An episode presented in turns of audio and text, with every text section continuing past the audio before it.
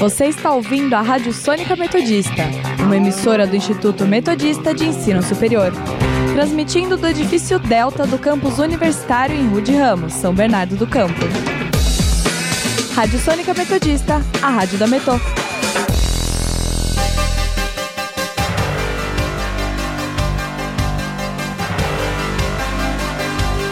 Começa agora o Jornal da Metodista, uma produção do núcleo de rádio da redação multimídia da Universidade Metodista de São Paulo.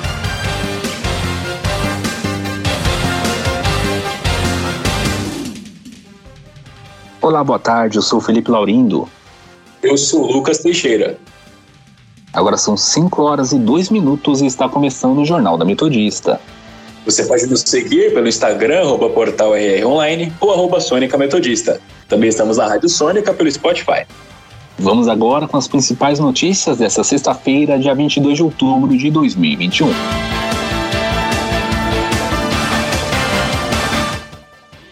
Quatro cidades do Grande ABC ultrapassam a marca de 90% de cobertura na vacinação de jovens entre 12 a 17 anos contra a Covid. Senadores que atuam no chamado G7 da CPI da pandemia já discutem os próximos passos depois da aprovação do relatório da comissão. Inflação para o motorista no Brasil dispara e já chega a 18,46% no acumulado em 12 meses até outubro. Líderes europeus aplaudem de pé a chanceler da Alemanha, Angela Merkel, no início da cúpula em Bruxelas. Números da Covid-19 no Brasil e no ABC. No nosso quadro Giro pelo ABC, os principais destaques dos jornais da região. Saúde.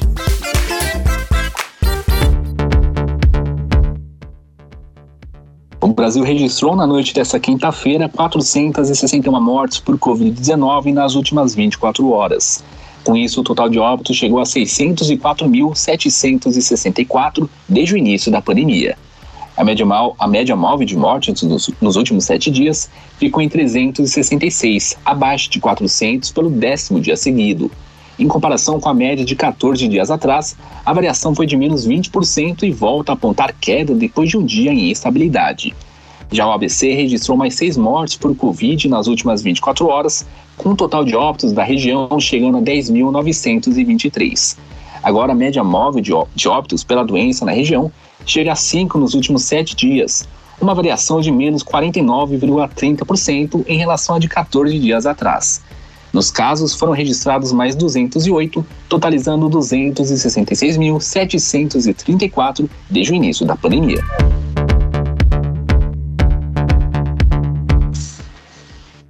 Quatro cidades do Grande ABC ultrapassaram a marca de 90% de cobertura na vacinação de jovens, entre 12 a 17 anos contra a Covid, de acordo com informações enviadas pelas prefeituras.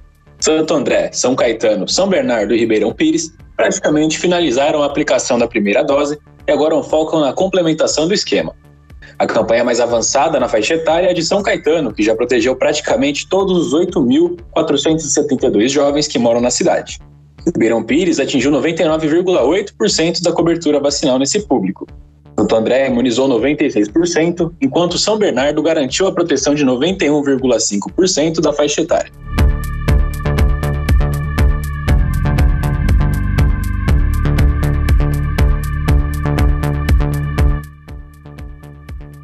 A vacina da Pfizer BioNTech contra a Covid-19 apresentou 90,7% de eficácia na prevenção de infecções em crianças de 5 a 11 anos, informou a farmacêutica norte-americana nesta sexta-feira. A empresa submeteu as informações para a Food and Drug, Food and Drug Administration. O estudo acompanhou 2.268 crianças de 5 a 11 anos que receberam duas doses da vacina ou placebo, com três semanas de intervalo. Segundo os pesquisadores, 16 crianças que receberam placebo foram infectadas com a Covid, em comparação com três que receberam o imunizante. Cada dose foi um terço da quantidade administrada a adolescentes e adultos. Política.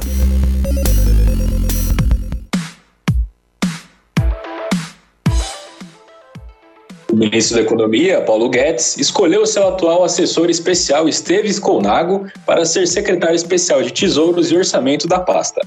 A informação ainda não foi oficializada, mas a decisão de Guedes já foi tomada e Colnago aceitou o posto. Monaco assume o lugar de Bruno Funchal, que decidiu deixar o cargo na quinta-feira por discordar das mudanças no teto de gastos, perdão, no teto de gastos negociadas pelo governo para bancar um Auxílio Brasil de 400 reais. A lei de Funchal deixou o governo o secretário de Tesouro Jefferson Bittencourt. Para a vaga de Bittencourt ainda não foi escolhido um novo nome. No entanto, a possibilidade mais forte neste momento é de Priscila Santana, atual responsável pela relação com os estados no Tesouro.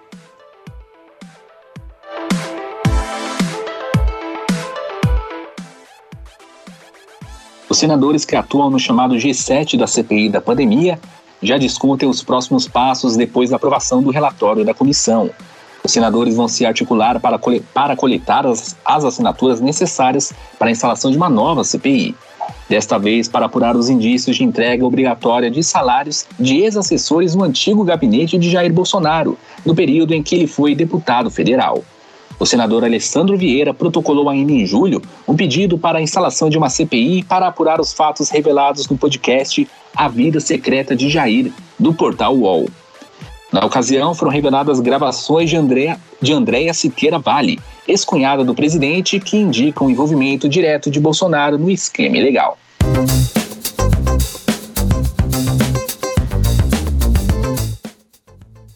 O presidente Jair Bolsonaro realizou um pronunciamento à imprensa na tarde desta sexta-feira para reforçar que o ministro da Economia, Paulo Guedes, permanece no cargo. Depois de quatro demissões na equipe econômica do governo, interlocutores apontaram a possível demissão de Guedes, o que foi descartado pelo chefe do executivo durante o discurso. Ao lado do presidente da República, Paulo Guedes também estava presente no momento. O ministro afirmou que compreende a balança entre a ala econômica e a ala política do governo. Essa posição de equilíbrio que o presidente pede é completamente compreensível, porque ele fica pressionado dos dois lados. A equipe econômica fala: tem que ser no teto, tem que ser o teto, tem que ser o teto, não pode furar o teto. E a política diz o seguinte: tem que atender os mais frágeis, tem que dar o dinheiro para os mais vulneráveis. E cabe ao presidente traçar a linha. Ele traçou a linha 400 poderia ter sido feito dentro, exatamente dentro das regras atuais, apenas dizendo o seguinte: preciso de uma licença para gastar mais 30 bilhões, porque em vez de 300, que eu cabia no teto, ser, vão ser 400. Só isso. Basta isso. A economia brasileira é forte, vigorosa o suficiente, está fazendo um ajuste forte o suficiente para segurar isso. Eu seguro isso. Eu não tenho problema com isso. Eu posso tirar oito em fiscal, tirar sete em fiscal. Ninguém fez o que nós fizemos. Nenhum governo saiu com menos do que entrou. Paulo Guedes também comentou sobre a saída de secretários da pasta da economia. Os nossos secretários que é, pediram para sair, eles saíram, é natural. O jovem é secretário do Tesouro, está tomando conta lá do Tesouro. O outro é secretário da Fazenda, tomando conta da Fazenda. Eles querem que fique no 300, que fique dentro do teto. A ala política, naturalmente, olhando para fragilidades dos mais vulneráveis, diz: olha, nós precisamos Precisamos gastar um pouco mais. Deve haver uma linha de equilíbrio aí. Economia.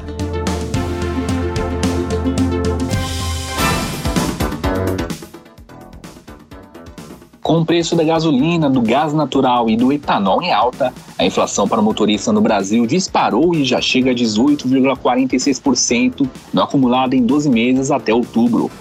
É a maior inflação para este grupo desde 2000, segundo um levantamento realizado pelo Instituto Brasileiro de Economia da Fundação Getúlio Vargas. Esse aumento passou a consumir boa parte do orçamento dos brasileiros nos últimos meses. A alta também provocou uma enxurrada de reclamações de motoristas de aplicativo que viram a renda do trabalho diminuir. As principais empresas do setor anunciaram um aumento no repasse no valor da corrida para esses trabalhadores.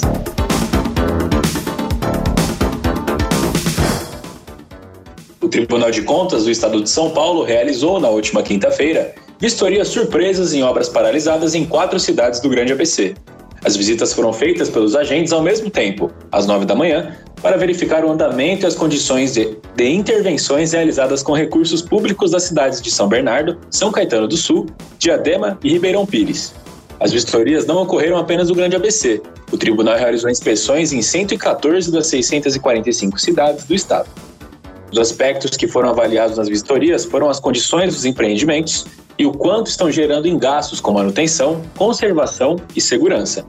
O TCE informou que irá divulgar um relatório nos próximos dias com os resultados das inspeções realizadas no Grande ABC e nas demais regiões do estado. De acordo com o tribunal, um total de 641 obras do valor de 11,36 bilhões de reais estão sendo paralisadas atualmente em São Paulo. Perdão, estão paralisadas atualmente em São Paulo. O documento será encaminhado aos conselheiros relatores do tribunal, responsáveis por processos ligados a obras fiscalizadas. Indicadores econômicos. Agora são 5 horas e 11 minutos. Vamos saber os indicadores econômicos dessa, dessa sexta-feira, bem agitada, com o repórter Arthur Ferrari. Olá, boa tarde, Arthur. Boa tarde, Felipe, Lucas, boa tarde aos ouvintes. O principal índice da Bolsa de Valores brasileira, o Ibovespa, abriu o dia em tendência de baixa, aos 108.070 pontos. Ao meio-dia e meia, o índice operava em baixa de 4,26%, aos 104.030 pontos. A esperança é que o índice feche às 5 horas da tarde em alta, por volta dos 108.655 pontos. Em Wall Street, o índice Dow Jones opera neste momento em queda de 0,02% a 35.595 pontos.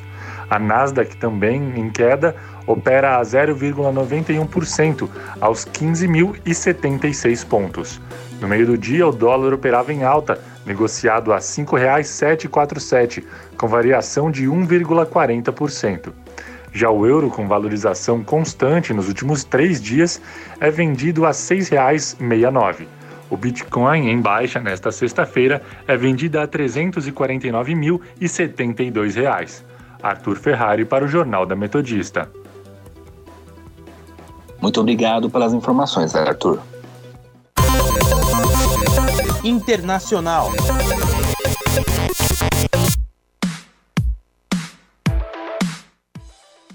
Os líderes europeus aplaudiram de pé a chanceler da Alemanha, Angela Merkel, nesta sexta-feira, no início da cúpula em Bruxelas. Essa é a centésima sétima participação de Merkel no encontro e provavelmente a última após 16 anos no poder. Segundo o presidente do Conselho, Charles Michel, as reuniões dos 27 representantes de Estados sem Angela Merkel são como uma Roma sem o Vaticano, ou Paris sem a Torre Eiffel. O ex-presidente dos Estados Unidos, Barack Obama, gravou um vídeo para a despedida da chanceler. Ele diz que se sente privilegiado por ter sido parceiro e que ficou feliz por se tornar amigo dela.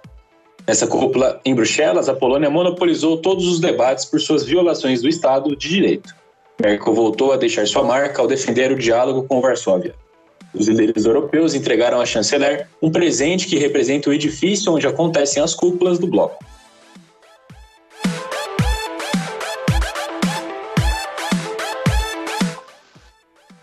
O ator Alec Baldwin disparou uma arma cenográfica que matou uma mulher e deixou um ferido no set do filme Rust nesta quinta-feira no estado americano do Novo México. O gabinete do xerife do condado de Santa Fé confirmou que o disparo acidental matou a diretora de fotografia Halarna Hutchins e atingiu o diretor do filme, Joe Souza. Hutchins chegou a ser levada de, de helicóptero ao hospital da Universidade do Novo México, mas não resistiu aos ferimentos. Souza foi levado de ambulância ao Centro Médico Regional Christian St. Vincent. Segundo, segundo o site Deadline, perdão, ele foi atingido no ombro. Horas depois, a atriz Frances, Frances Fisher afirmou em uma rede social que o diretor já recebeu alta. Um porta-voz do ator disse que a morte foi um acidente. Baldwin depôs na, na delegacia e foi liberado logo depois. Um, uma foto do jornal local Santa Fe New Mexican mostra o ator chorando enquanto falava o telefone do lado de fora da delegacia. Previsão do tempo. Vamos saber um pouco da previsão do tempo para o final dessa sexta-feira com a repórter Luciana Kim. Boa tarde, Luciana. Boa tarde, Lucas, Felipe e a você ouvinte sintonizado no Jornal da Metodista. E para fechar a semana daquele jeito, um pouquinho de sol, né? Confesso que eu sou frio, mas eu já estava com com saudade de um calor. Hoje em São Bernardo, o dia começou com céu limpo, mas lá nos 11 graus. Já às 14 horas, bateu a máxima do dia, de 23. A partir das 4 da tarde, a temperatura começou a cair e durante a madrugada pode chegar de novo aos 11 graus. Amanhã, além de ser um dia do final de semana, é o dia de fazer tudo que não dá para fazer nos dias de chuva. Então, passear, correr, lavar roupa, ir para a praia, para o parque, enfim. Esse sábado promete bastante sol, um pouquinho de nuvens à tarde e céu limpo à noite. A previsão é máxima de 28 graus e mínima de 11. E por que, que eu falei que amanhã a gente tem que fazer tudo que der? Porque no domingo já volta a chuva. Ainda pode ter um sol tímido, mas a chuva vem logo no final da manhã e fica o dia inteiro. A chance de chuva para o domingo é de 90%. A máxima será de apenas 21 graus e a mínima de 15. Por hoje é isso, um bom, um bom final de semana a todos e eu volto com você, Lucas. Vocês ouviram a Luciana aí? Se for lavar roupa, deixa para amanhã. Muito obrigado pelas informações, Luciana.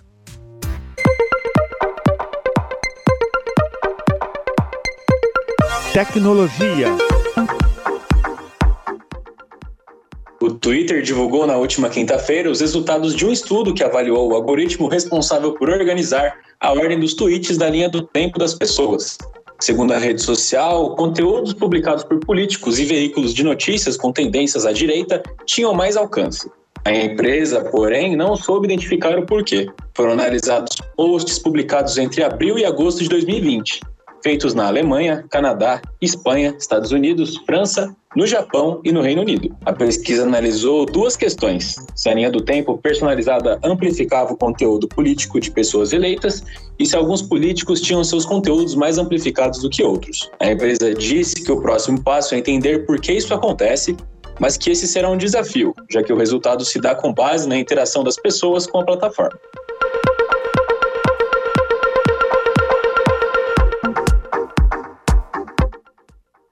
5 horas e 17 minutos e vamos conferir o nosso giro pelo ABC.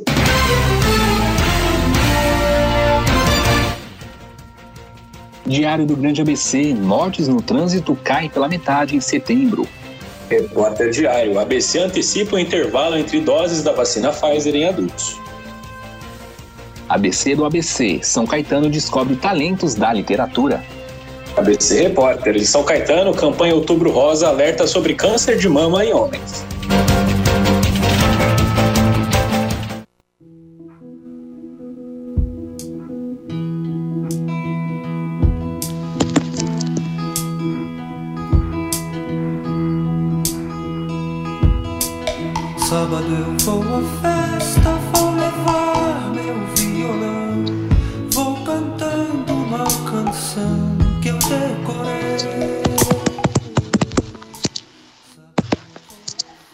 Termina aqui mais uma edição do Jornal da Metodista.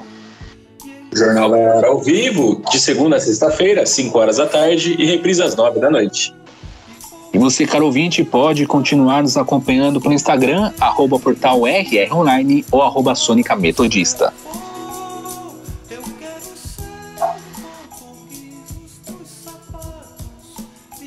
Esqueça que a Rádio Sônica está na Podosfera. Além do Mixcloud, você pode nos ouvir no Spotify, Deezer, Google Podcasts, Pocket Casts, Radio Pub, iTunes, Overcast e Castbox. Para mais informações, acesse o nosso portal através do endereço www.metodista.br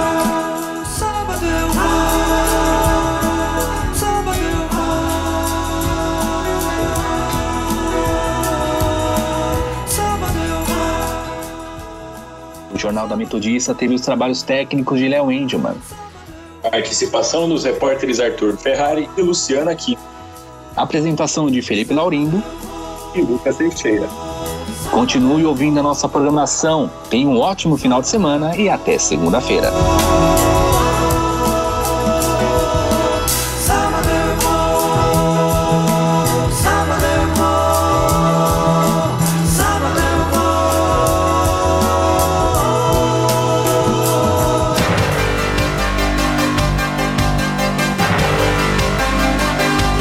Fica por aqui o Jornal da Metodista. Uma produção do núcleo de rádio da redação multimídia da Universidade Metodista de São Paulo.